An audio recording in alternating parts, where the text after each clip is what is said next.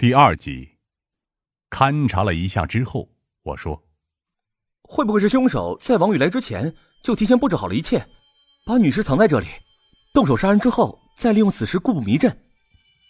疯子笑了笑，说道：“呵呵呵，这些我们之前都有推测过。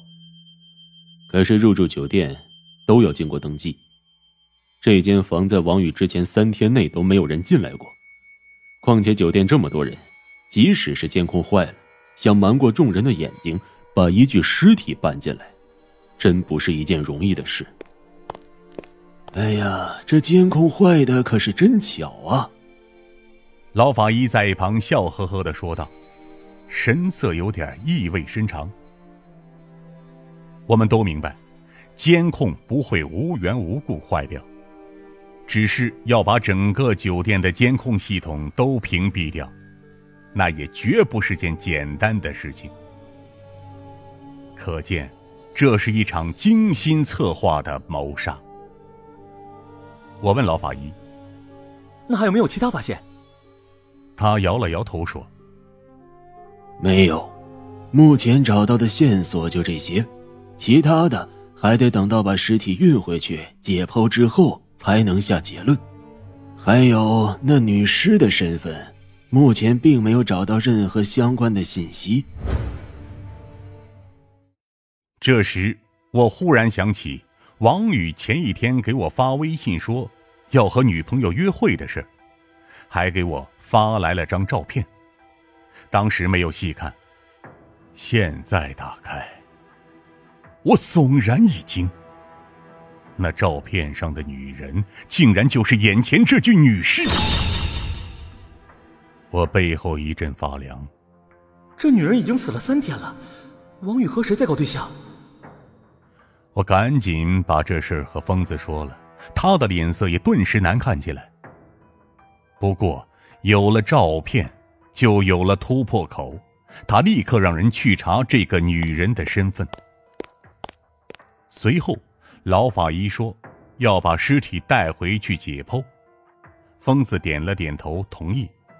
跟老法医说：“有什么线索，及时通知我们。”按照程序，老法医把手续办完后，就让法医部的人把王宇和那个女人的尸体一起运走了，而我们则留下来继续勘查。没多久，档案科的电话就打了过来。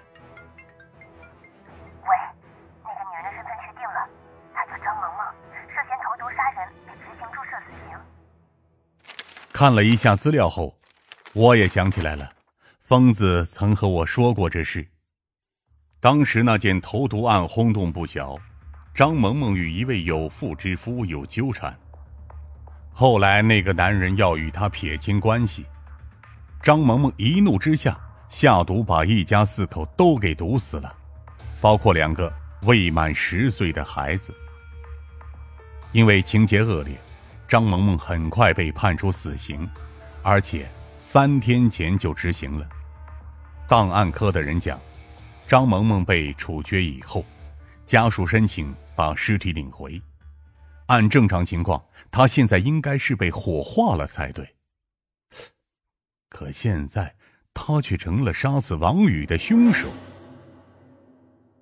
这就让人感到不可思议了。王宇的案子很严重，疯子向局里打电话申请立案调查，上头当即成立专案组，亲自任命他为组长，而我则被安排为副手。回到警局后，我们联系上了张萌萌的家人，让他过来辨认尸体。张萌萌清华大学毕业，在一家上市公司担任经理，本来前途一片大好。可惜为情所困，葬送了自己。他早年父母双亡，只有一个哥哥，是他哥和嫂子供他读完的大学。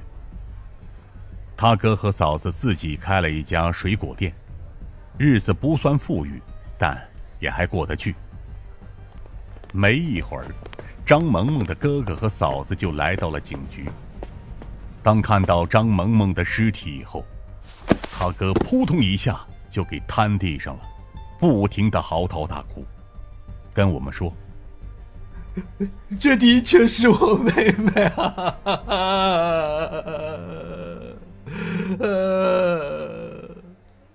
张萌萌的哥哥叫张云飞，他想把张萌萌的尸体领回去。疯子说：“因为涉嫌命案，尸体还得留在警局，而且你也得跟我们回去做一下笔录。”听说了案情，张云飞当场就懵了，赶紧点头说：“好，我们坚决配合调查。”笔录的过程中，我们详细问了有关张萌萌之前的事。当时那件案子虽然传的不少，但却不是经过我们的手，我们所知道的也是一些片面的资料而已。